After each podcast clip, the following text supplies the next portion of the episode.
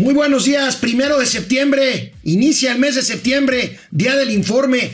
Nos tardamos buscando a ver qué novedades hay en el informe. a ver, septiembre es el mejor mes del año y no nada que ver por el informe. Es mi cumpleaños en este mes. Bueno, pues el informe resultó ser un resumen de casi 450 mañaneras, no hay nada nuevo. Lo que sí hay es cambios en el gabinete, ya los comentaremos. hay, ahorros de 560 mil millones de pesos, por eso no vino Doña Austeridad. Bueno, Doña Austeridad está ocupada comiéndose sus secretarías, terminando con el aparato burocrático estatal. Y usando de la lana para combatir la corrupción.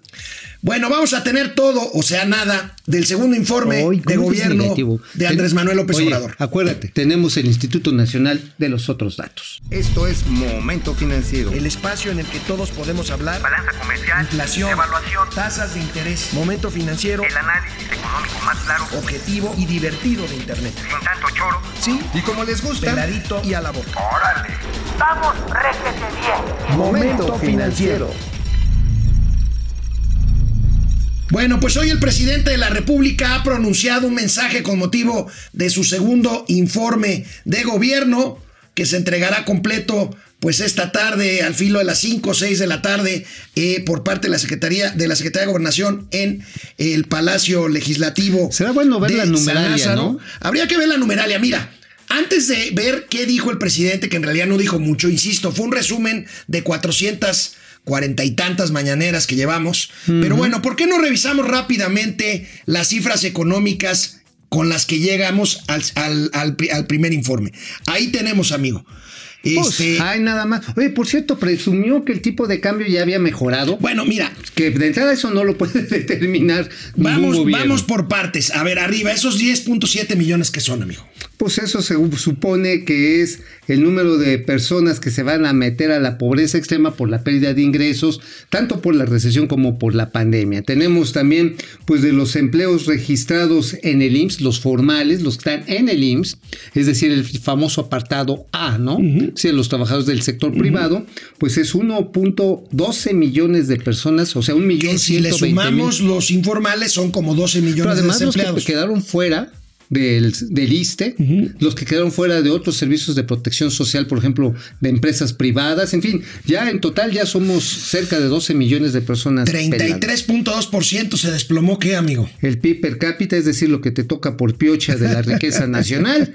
Y bueno, la previsión, y digo, y esta es la más eh, moderada, 9, menos 9.9%, que es la caída de la actividad económica, Banco de México. Nosotros aquí pensamos que, bueno, por lo menos yo, no sé tú, amigo, que este año la la economía se va a caer 12%. Yo la pongo en el nivel de Banco de México, en el escenario negativo, que es de 12.8%. 12.8%. Regresamos, por favor, a esta tabla, porque vamos a ver las cifras que le gusta presumir al presidente. El presidente le gusta hablar del tipo de cambio. Pues ahí tienen, al inicio del sexenio, el tipo de cambio 20.45 pesos por dólar, al 31 de agosto, al día de ayer, 21.90. El empleo formal, pues ya lo comentábamos. Y la deuda del sector público, esta que dice el presidente que no aumenta, pues de 10.5 billones pasó a 12.07 billones. Ya hemos explicado que no necesariamente se tienen que pedir nuevos préstamos. Si la economía se achica, pues la deuda se agranda. No, y también porque, bueno, yo sé que tú a la larga te acostumbras porque esta situación ha venido sucediendo ya a lo largo de los últimos 24 meses. 24 meses. La devaluación del tipo de cambio, por un lado, hace que la deuda, que la deuda en dólares se incremente cuando se traslada a pesos, pero también los programas de pensión. Los programas de pensión, obviamente, en el sector público se van acumulando conforme la gente va envejeciendo. De 21, de 21 meses, 17 meses ha caído la inversión en México, que es fundamentalmente la razón por la cual estamos en recesión.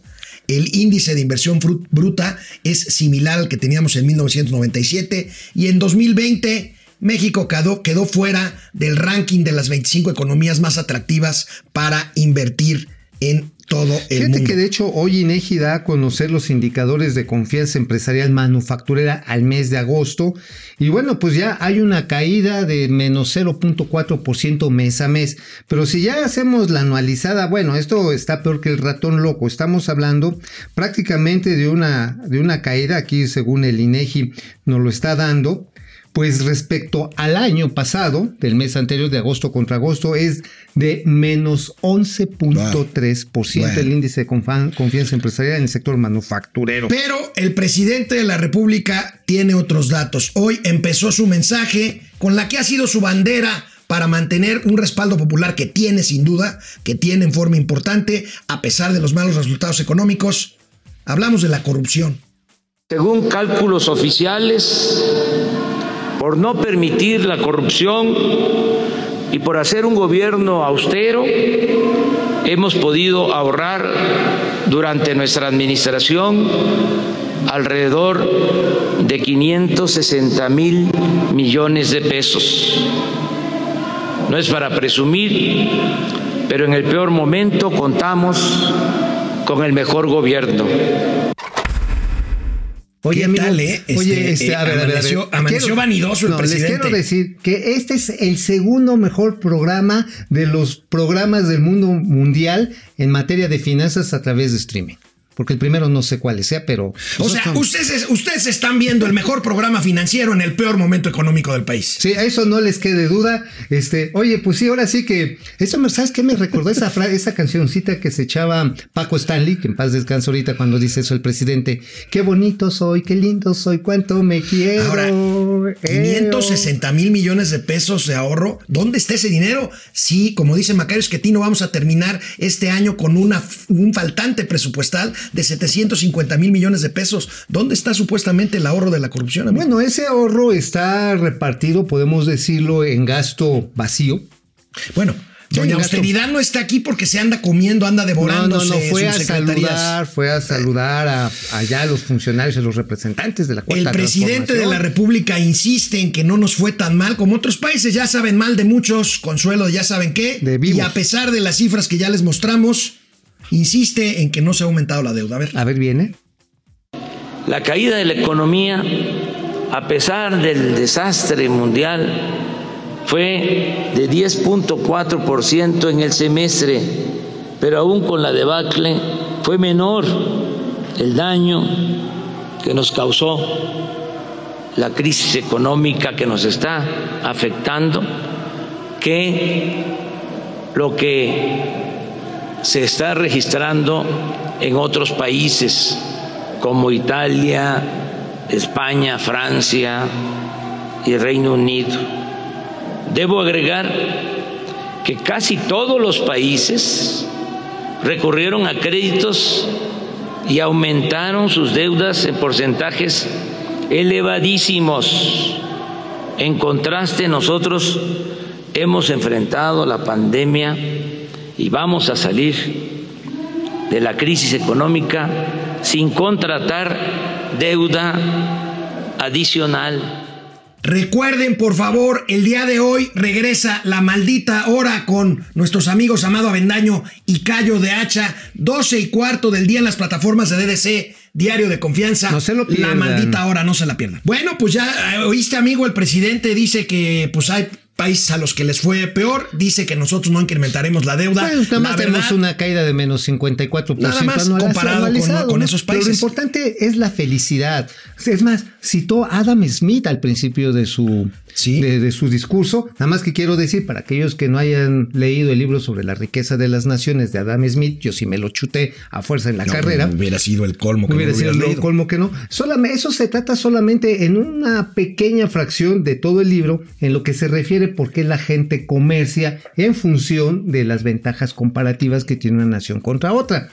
Pero no ocupa más de una página esa explicación. Realmente el libro La riqueza de las naciones lo que viene explicando es cómo la especialización del trabajo facilita el comercio y por qué el comercio permite a la gente que actúa de manera egoísta, según la visión de Adam Smith, puede obtener beneficios y beneficiar a otros en búsqueda de su interés personal. Bueno, y hablando del interés ¿eh? personal, que en este caso interés político electoral, el presidente de la República, el presidente de la República, pues no podía dejar pasar sus indicadores favoritos. En agosto se crearon 93 mil nuevos empleos. El peso se apreció al cotizarse a menos de 22 pesos por dólar, luego de haber estado a más de 25 la mezcla mexicana del petróleo de cero pasó a 40 dólares por barril.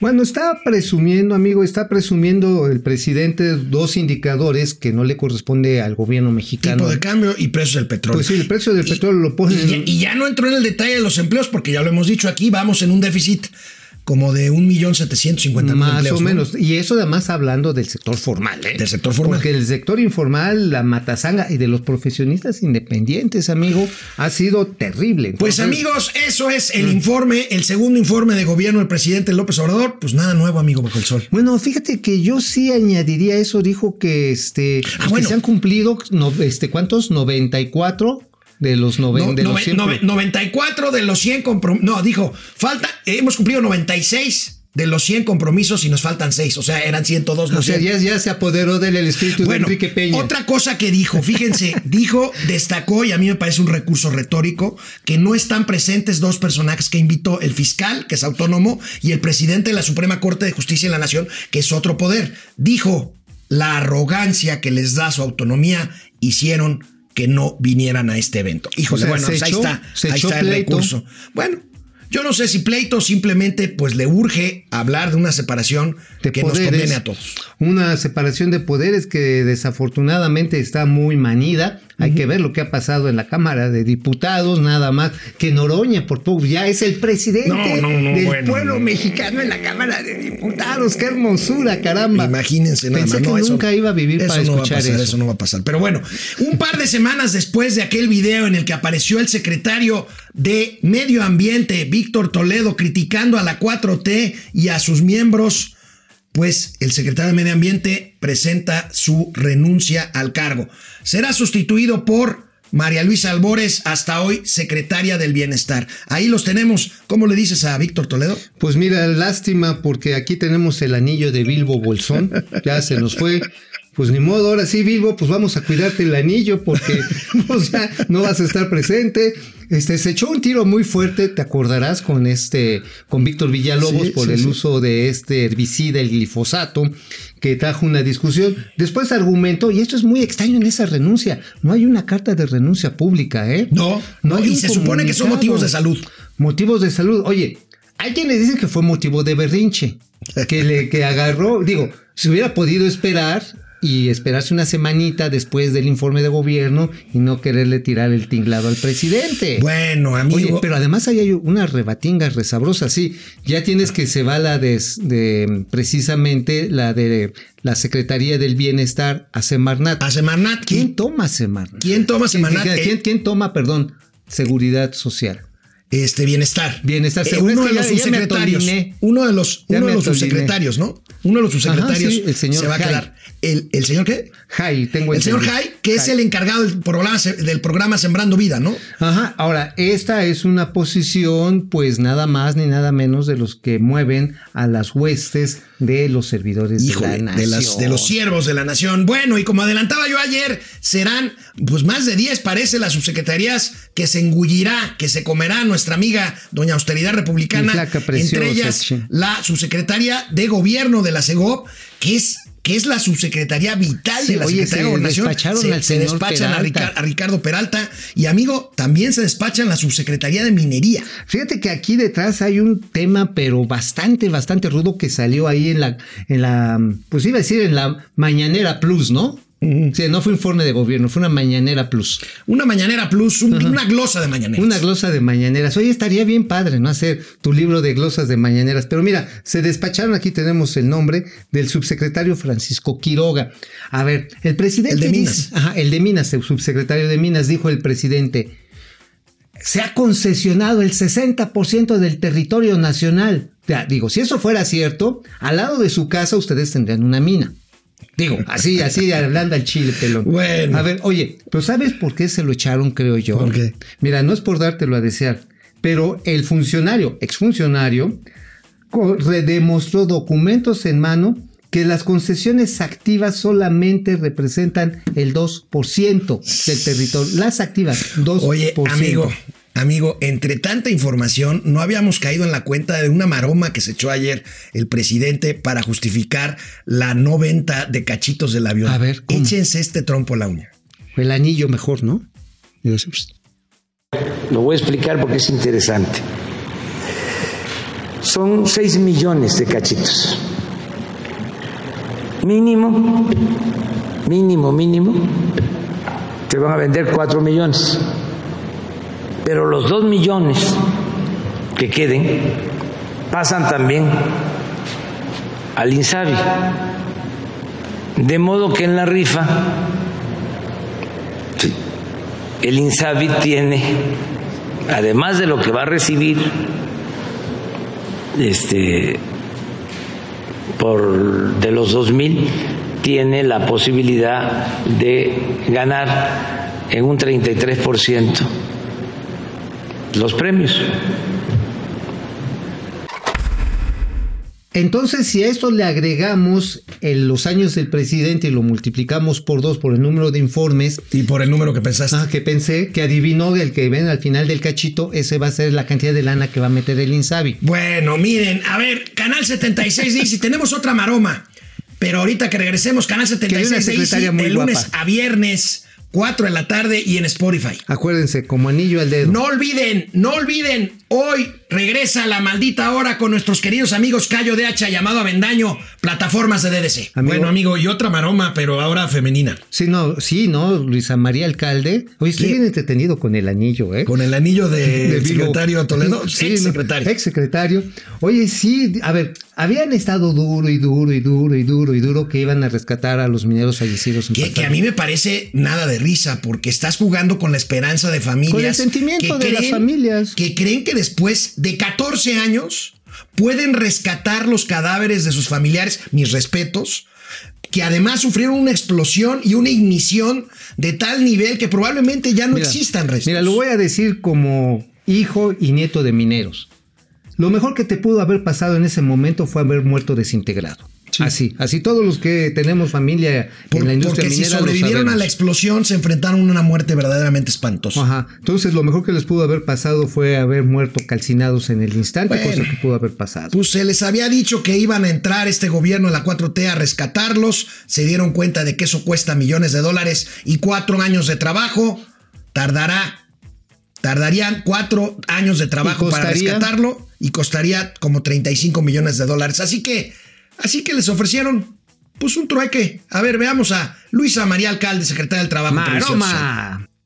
Y con esta información de manera transparente es que se presenta a las familias este, la posibilidad de que ellos decidan si continuamos por esa vía o hay una alternativa de que ahí podamos hacer un memorial para que nunca se olvide lo que sucedió y también que podamos proceder con la indemnización. La indemnización no excluye lo otro, no es A ¿Qué ver, tal, no excluye lo otro que es, que no excluye que también quieran penetrar a Lo la- que no quieren que se entienda es que les están ofreciendo 3.7 millones de pesos por familia a cambio de que ya y muere, les hacen su memorial, les dan su lana y ya. Y ahí se va. Bueno, mira, la verdad está en que siendo pragmáticos, yo creo que a esas familias que quedaron sin sus padres de familia, sin sus hermanos, les convendría más tener un fideicomiso, un fondo de ahorro para la educación de los chamacos, para la manutención de las viudas. Este, el otro no solamente es costoso, es arriesgado, porque hay que recordar que en ese tiro, en esa parte de la mina, hay una gran cantidad de gases carbónicos y que son muy carbónicos. que son inflamables. Son inflamables y cualquier perforación puede desatar. bueno, vamos a pasar lista porque Saludos. tenemos muchísimas personas Saludos a Tocho. interesadas en el segundo no informe de gobierno. Depredador Mercenario, hola Depre. La verdad, con el informe casi me duermo. bueno, Marco Reyes, hola. Buenas noches, dice Marco Reyes. Pues ha de estar, ¿dónde estará? ¿En Barcelona o, Pues mira, pues en Barcelona o está Eh, haciendo el esfuerzo. Luis Aguilar Equigua desde Michoacán, Evaristo Contreras. Le creció la nariz al presidente Juan Manzanero desde la Blanca Mérida, Juan Ramiro Ah, qué León. bonita ciudad. Pensé que no iba a haber momento financiero para ver el culto matutino. Aquí podemos hacer todo al mismo tiempo. Alejandro Méndez, Querétaro, eh, Querétaro. Francisco García. Paco. Ni media mañanera duró el informe, sí es cierto, pero fue, insisto, dijo lo Sí. mismo que ha dicho en Oye, 444 además se me olvidó que en el Instituto Nacional de los Otros Datos estarán Salió la bandera blanca. No más corrupción. No más corrupción. Ya no hay, ya, ya no hay, amigo, ya, ya No, ya no hay. Ahora sí nada más, ya no son este cochupos, son sobres de la nación. Exactamente. Y ya nada más 78% de las adquisiciones Alabado públicas son sea el por, Señor. por adjudicación directa. Rodolfo Garavito, nunca he tenido oportunidad de verlos en vivo. Muy buen contenido, muchas gracias. YouTube, Juan Manuel Manso, Tercer Imperio Mexicano. Gracias, Tercer Imperio. El segundo desinforme del gobierno cuarta, en realidad va como el séptimo, ¿no? Es como el séptimo de todos los que ha hecho. Oye, ¿irá a hacer algún evento de, de ¿cómo se llama? De su rollo de, este, de, del triunfo electoral. Sí, como el siete, primero ocho, de diciembre. Sí, sí, sí. Ah, bueno, falta todavía. Oscar Grande, Ernesto Álvarez, Ari Loe, Gerardo Enrique González Granillo, Sara Volcán. Sara. Listo, mi like, muchas gracias. Abraham López Mójica. En entrevista con Loret Monreal salió a decir que Andrés Manuel López Obrador se iba a reconciliar con los empresarios, cosa que en su informe volvió a negar, como ven. Bueno, de hecho, Bueno, cuando habló de que, los de que los empresarios, ¿no? mexicanos de coronavirus están muriendo por gorditos, insistió en llamar a no consumir artículo chatarra, lo cual no- creo que no le corresponde a un presidente en buena onda, tratándose de una industria tan grande como la de los, la- los alimentos Creo procesados. que, hablando de anillos al dedo, lo que le convendría al presidente es hacer ejercicio.